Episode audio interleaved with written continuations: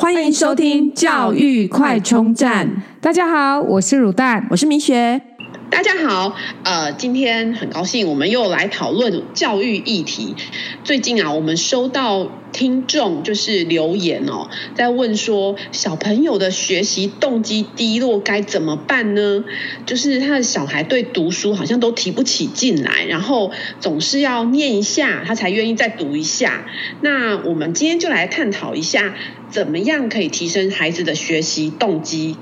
哎，真的哎，米雪，你提到这个哦，其实我常常听到一些邻居啊，或是我的朋友跟我讲说，他的小孩国小的时候啊，成绩都是名列前茅，然后就是也成绩都不错，但是为什么一上的国中啊，他一样很努力哦，也很认真哦。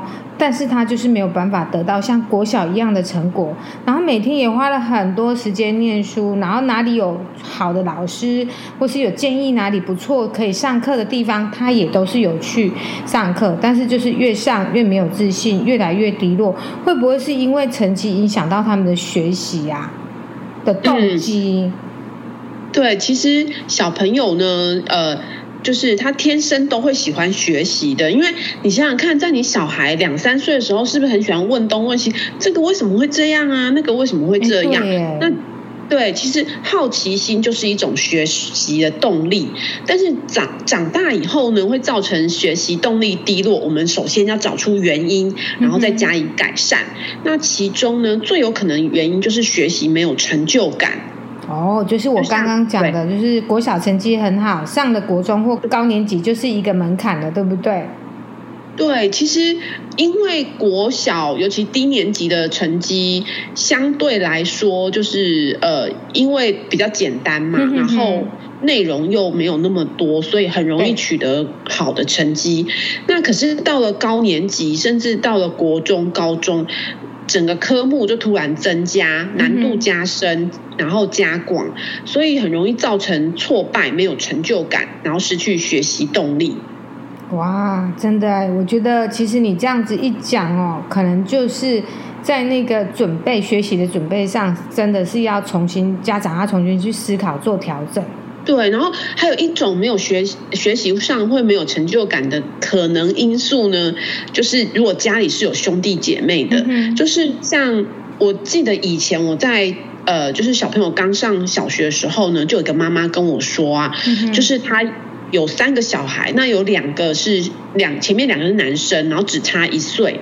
那他就提醒我说：“你千万要记得，不要让小孩一起上课。”虽然我们现在也是有让小孩一起上课，然后他说呢，从小他就为了方便啊，让两个孩子一起上课。后来呢，这个弟弟呀，怎样都不喜欢。就是不喜欢学习，因为他不管跟姐哥哥一起去上任何的才艺课啊，甚至课业方面的啊，他永远是输给哥哥。所以呢，他后来干脆就不想学了，因为他永远赢不过。然后或者是说呢，如果家长啊常常拿说，哎，你看你们班那个考第一名的啊，或者你们班那个学霸啊，什么什么，如果一直拿很遥远的对象来比较的话，其实对小孩来说很容易失去这种成就感。所以，嗯，做法的话呢，其实可以来让让让他呢，慢慢的去见证自己的进步。那你从，比方说设定目标，你就不要设定一个学霸等级，你先可能稍微比他好一点点的，让他这样慢慢超越，慢慢超越，去建立自信心。或者是说呢，在跟他讨论的时候呢，我们不是单纯只用他呃成绩或名次的提升，而是更细节的去。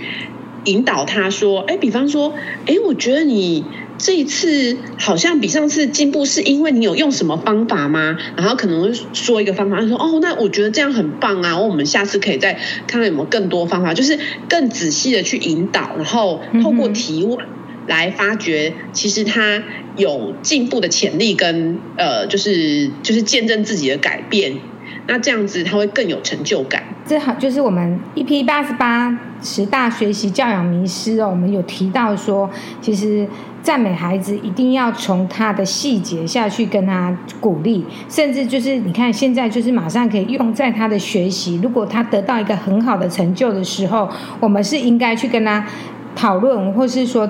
去扩展孩子对于进步的认识，不是仅止于成绩或是名次的提升。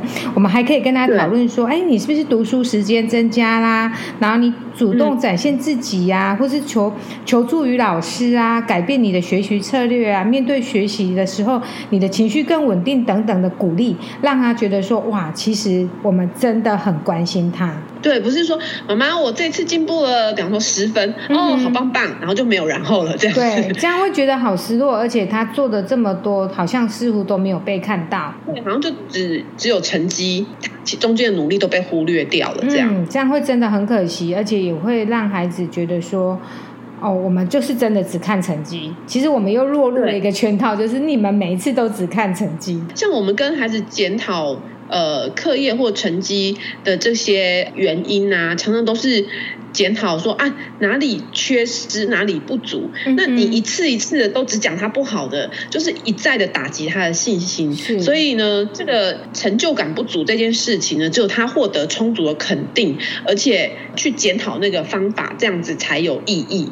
那如果你换个角度思考，我们把读书比喻成工作，如果你的老板整天盯你的业绩说啊，你这里不好，那里不好，然后一直念一直念，那你是不是每天去上班都觉得烦？对、啊，怎么会想要更努力呢？嗯对不对？那小孩每次回家就一直被念念念念念，那他想到读书都是很不好的联想，想到读书就不想读了。对，没错。嗯，对。那如果老板有把你做的不错的地方，可能表扬给大家，甚至还有奖金，你是不是有更多动力想要跑更好的业绩出来？对不对？对呀、啊，这时候我真的不得不说，外国的月亮比较圆哎。是这话怎么讲？你知道吗？因为自己待了十年的外商公司的感想哦，公司出了就是三个月或半年要开一次会哦，那这个会当然就是在做一些检讨，或是说下一季的规划。那呃，其实这里面最大的重点就是要去分享跟交流你自己成功的经验给别人，然后当然也会有一些颁奖啊，然后表扬啊，然后但是我觉得这里面最让人家觉得说。为什么成功的人持续可以成功？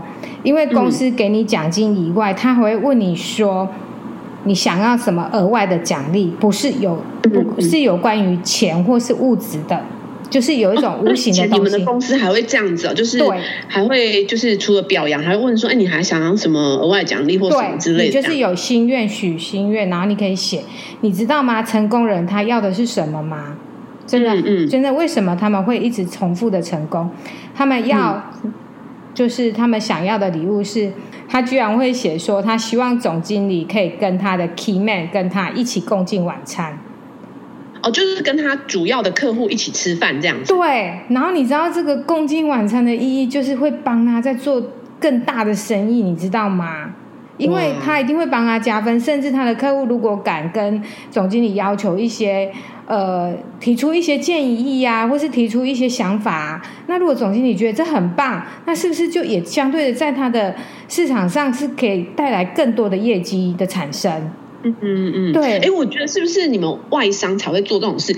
感觉那个本土企业啊，就是业绩检讨都是把业绩不好叫起来站站着，然后骂半个小时一个小时。我就跟你讲说，这我不得不说，外国的月亮比较圆吧。因为我也是觉得哦，原来要要这种礼物，然后还有人会要什么礼物，你知道吗？我都是真的觉得，我们真的是太 local 了，还会要说要陪，就是他一起去拜访，跑一天的行程，让他知道他有多辛苦，就是要求主管、哦、最高层的主管，但是他们却都做到了，哎啊，所以这样良性的互动下，嗯、其实真的是会带动整个公司的业绩翻转，然后而且会让。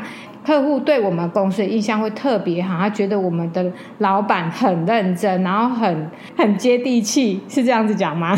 对，对，对，对。所以啊，就是其实像这种方式，是不是就是会让你们会更想要努力？然后其实就把工作比喻成呃，把读书比喻成工作，去想象其实。就很明显，就是比方说你要让小孩有学习动机，那会有浅层的目的跟深层的目的。那浅层就是很表面一时的奖励，然后但深层的呢，就是因为你透过努力以后提升这个结果的成就感。就像你们公司，就是他可能让你让这个这个呃。就是 top sales 许愿，那但不一定是奖金方面，可能是一个很无形的东西，可是他就很有成就感，很有面子，没错，然后那样就更加努力的想要。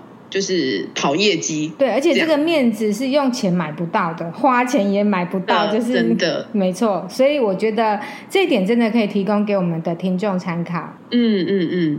那另外会造成学习动机低落呢？除了刚刚讲的没有成就感以外，还有第二个就是因为他没有方法，就像刚刚讲的，低、嗯、年级呢。呃，国小低年级的时候，呃，课业很简单，所以不太需要什么方法。但是呢，随着年级的增加，年纪的增增加，要学的东西越来越多。那有学习方法跟没有学习方法呢，就会差非常多。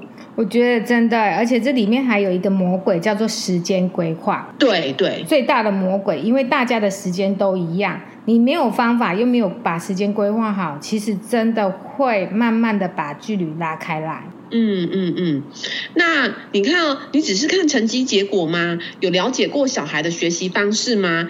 那你了解会有帮忙想办法解决吗？如果你自己也不清楚学习的方法，你愿意请教别人吗？那你和妈妈在聊天，真的就整天都只在聊八卦吗？那八卦是一定要聊的啊，但是呢。但是要虚心的请教成绩好的小朋友的家长啊，或者是老师啊，嗯，其实，在这个资讯为王的时代，你要获取更多的资讯，但是在获取资讯以后呢，要认真去思考，做出改变，找出适合孩子的方式，也不是说一直问说，哎，哪里好，补习班好，哪个老师好，就一考不好就换，一直换，一直换。首先一定要先找出问题的症结，有时候没有系统的学习方式啊，更容易造成孩子的混乱。对啊，像我们 EP 八十八十大教养迷思哦，就是有提到说小孩考不好都是老师补习班的问题，然后就一直在换补习班。事实上真的是不对哦，因为真的要去找出孩子的问题，才能有效的去解决孩子的问题。而且其实刚刚米雪有听到啊，就是有提到说，呃，我们可以去去请教人家。或许你真的觉得啊，我自己孩子成绩不好，人家可能也不愿意跟我们讲，但是你也可以上网。查，其实网络有很多北一女的学霸分享读书心得啊，或是说应该有好多好多的资讯可以让你讲，还有很多 podcast 可以听呐、啊。嗯，对，像听我们的节目就是很好的方式。是啊，对，那孩子的学习的旅程哦，其实爸妈就是导游。那就像一个团体旅游，能不能玩得开心，最关键的就是爸妈嘛，就是导游嘛。嗯、导游呢要找好的餐厅、好的景点，就像爸妈要找适合的老师、适合的学校。那你要找导游要找好景点跟好餐厅，不用先问过游客喜欢吃什么、喜欢玩什么吗？其实现在台湾教育很就是国中升高中免试入学的教育会考试要求要各科都要均衡发展，不能偏科。所以啊，其实有老师有听到老师的反映说，现在这种课纲经跟考试啊，其实小孩对读书的放弃会更早，因为更没有更不容易有成就感。天哪，你刚刚那个比喻也未免太贴切了吧？对，所以就是嗯，就是其实就是要跟孩子一起，就是走走走这个学习的旅程啦。嗯，没错。那再来是说，如果说呃，就是可能去发掘他学习的。动机是没有成就感，然后呃想办法改善，或者是说呃他没有方法，这些都试过了，那。或许我们可以再去想想，我们可以去发掘孩子的长处跟兴趣哦。因为爱因斯坦曾曾经说过，每个人都是天才，但是你如果用爬树的能力来评断一只鱼，他就会一辈子永远都相信自己是个笨蛋。所以摆在不对的位置，他怎么可能有好的表现呢？对不对？对对，那每个小孩都一定有他就是呃优点或者他的长处跟他的天分，嗯、那只是说爸妈要好好的去发掘他，而不是只是嘴巴念念说去读去去读书。那到底他问题出在哪里？其实要陪着他一起去了解跟度过。那刚刚讲为什么爱因斯坦会这么说呢？因为爱因斯坦啊，其实他有阅读障碍，三岁的时候才会开口说话，他的记忆力也不好，所以小时候都被。当成笨蛋。但是大家现在只知道说他在科学方面的成就真的是无人能及哦。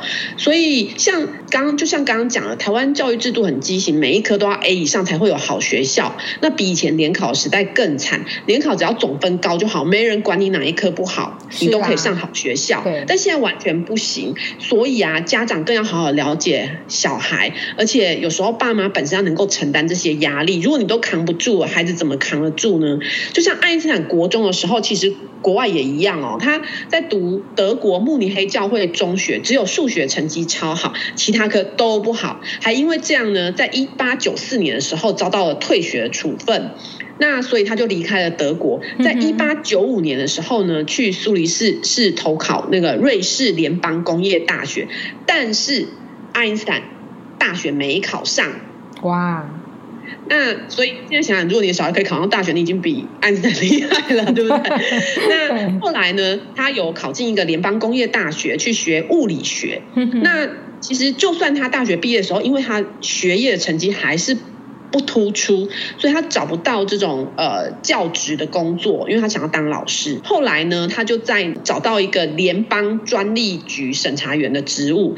那他利用下班的时候自己自修读物理学，在一年内呢，就二十六岁爱因斯坦就发表了四篇那个在物理学领域很很伟大的论文。后来就还有现在拿到呃，还有一九二一年的时候拿到了诺贝尔物理学奖。所以啊。讲到这里，不得不说，爱因斯坦的妈妈宝琳·爱因斯坦，大家可能都只知道爱因斯坦，不知道他的妈妈。你在想他这种就是从小这样子的学习的过程啊？对对，爱因斯坦是在一八九呃一八七九年出生的哦，大家都知道他是犹太人家庭。那他妈妈其实是一个钢琴家。在他出生三岁的时候，就发现他的发育其实是比较慢的，就是三岁才开始讲话。那大家都觉得他可能是智能上不足啊，有障碍啊什么的这样子。那甚至还有老师就直接跟他爸妈说啊，你小孩没有出息啦，没有就没办法什么什么之类的。哎，原来外国人也是会这样子。对 对。然后呢，所以当他六岁的时候呢，他妈妈就陪着他，然后教他小提琴。他十四岁就能登台演奏，所以他一生中呢，呃，他小提琴一直伴随着他。所以他妈妈其实曾经啊，他妈妈带他去湖边啊，然后爱因斯坦可能就是在那边，就是好像可能因为他呃旁边的人就说，哎，你小孩看起来很奇怪，好像呆呆的，你要不要带他去检查啊什么的？然后他说没有，他只是在沉思。那其实就算。爱因斯坦妈妈这样子被周遭的人嘲笑，可是他妈妈还是想尽办法帮爱因斯坦找出他能够有成就感、有兴趣的事情。但这这点我必须要说，有些那个家长，比方说可能过动啊，的确是达到要吃药的水准啊，但是又说没有，我小孩只是比较活泼，这是完全不同的程度上的差别哦。对，要看清楚。对对对对，爱因斯坦妈妈是她支持她儿子，但而且会帮他找出方法，而不是说像。像这种，比方说，如果过动真的要吃药，然后别人已经告诉你这样子，然后你还说没有，他只是活泼，然后呢，也就没有然后了。那爱因斯坦妈妈其实还帮他找出他的一些兴趣啊、嗜好这样子，所以很多事情不能只看表面。没错，真的是要就是很深层的去了解以外，就是说，在这个多元的时代哦，读书确实不是真的是走向成功唯一的一条路，孩子真正的。就是有兴趣的事情，我们的确是要支持他，但是我们更重要的是要了解他是逃避还是真的有兴趣。比方说呢，其实像我们小朋友之前曾经跟着呃想要成为高尔夫球员、职业球员的小朋友一起打球哦。我觉得今天如果是在课业上受挫，你也许会想要呃看是走向另外的兴趣的时候，可是你要让孩子知道说，其实你不管是打球，或者是呃，就是音乐或艺术方面，其实真的想要把一件事情做到极致。辛苦是一定会有的，绝对不会不辛苦。或许鲁丹就可以来说说，像这些孩子们，像学高尔夫球的孩子们，呃，他们的一天。其实我觉得运动竞赛的一天哦，大致上应该都是就是很早就要起来，因为他们很重视他们的体能训练。然后尤其是看他是晨，有些是晨间就要开始做一些暖身操啊，起床对不对？对，然后还要暖身啊、热身啊、拉筋啊，就是要让身体的延展性都要维持在一定，然后之后才进入到他们的一些基本功的训练，再去上学。下午的时候，他们可能或许会提早离开，然后又到球场再去训练，然后到晚上，对。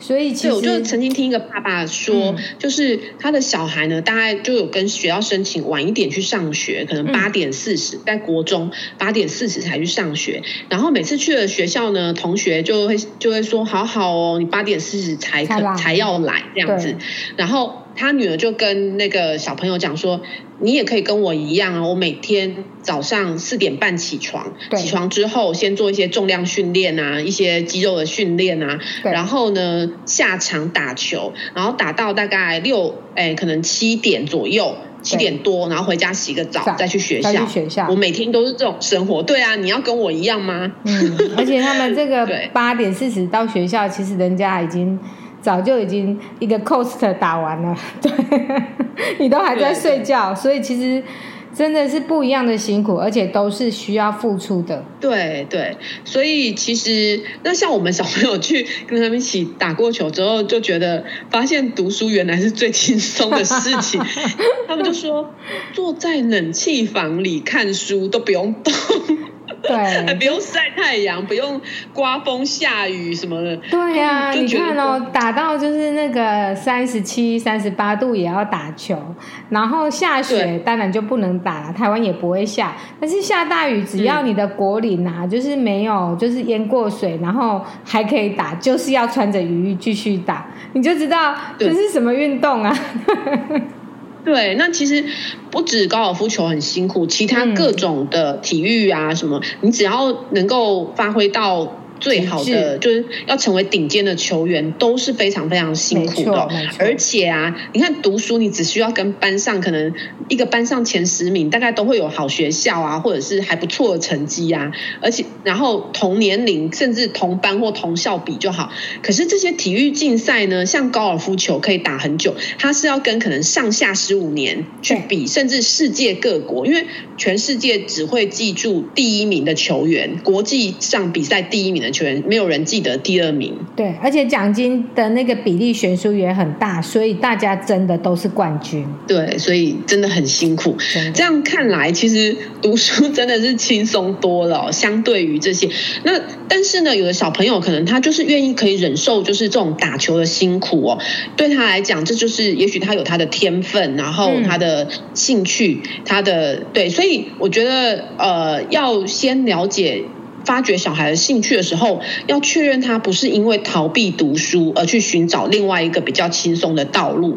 对，那其实做任何事情都是要十分投入跟努力的。没错，而且其实不管小孩子到底要用什么方式，要决定要他的长，就是他要往哪一个方向去发展，我觉得就是要他真的是。有发自内心的，不是为了逃避而去做的选择。对对对，要全力以赴面对挑战，才是正确的人生态度哦。那其实真正的陪伴孩子，了解孩子，才能发掘他的学习动机，然后加以改善。嗯，也要知道自己的小孩到底是猴子还是鱼，才知道我们要用爬树还是拥有游泳的能力来判断哦。没错。那。对《小王子》的作者呢，就曾经写说，如果你想要造一艘船啊，不要忙着催人家去砍树啊，分配工作，发号施令，而是要激发他们对大海的无限渴望。所以啊，这就是我们这一集在讲的，就是学习动机的正确解方。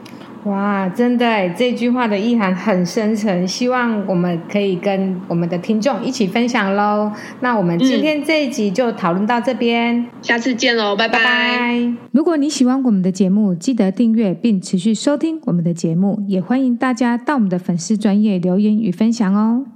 教育快充站，下次再见喽，拜拜。